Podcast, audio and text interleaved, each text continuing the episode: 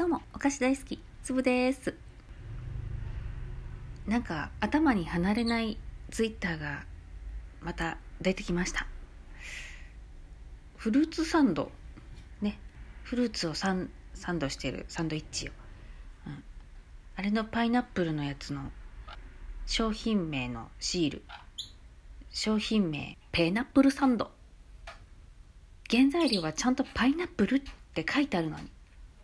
たまにねパイナップルをパインアップルって書いてあったりする。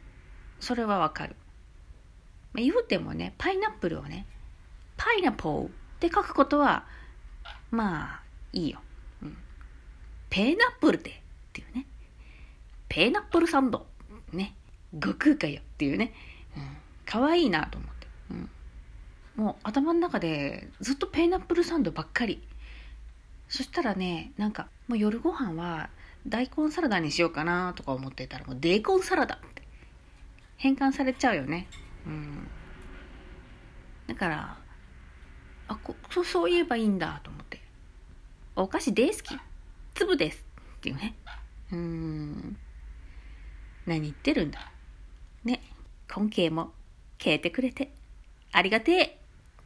またの機会に聞いてくれよな。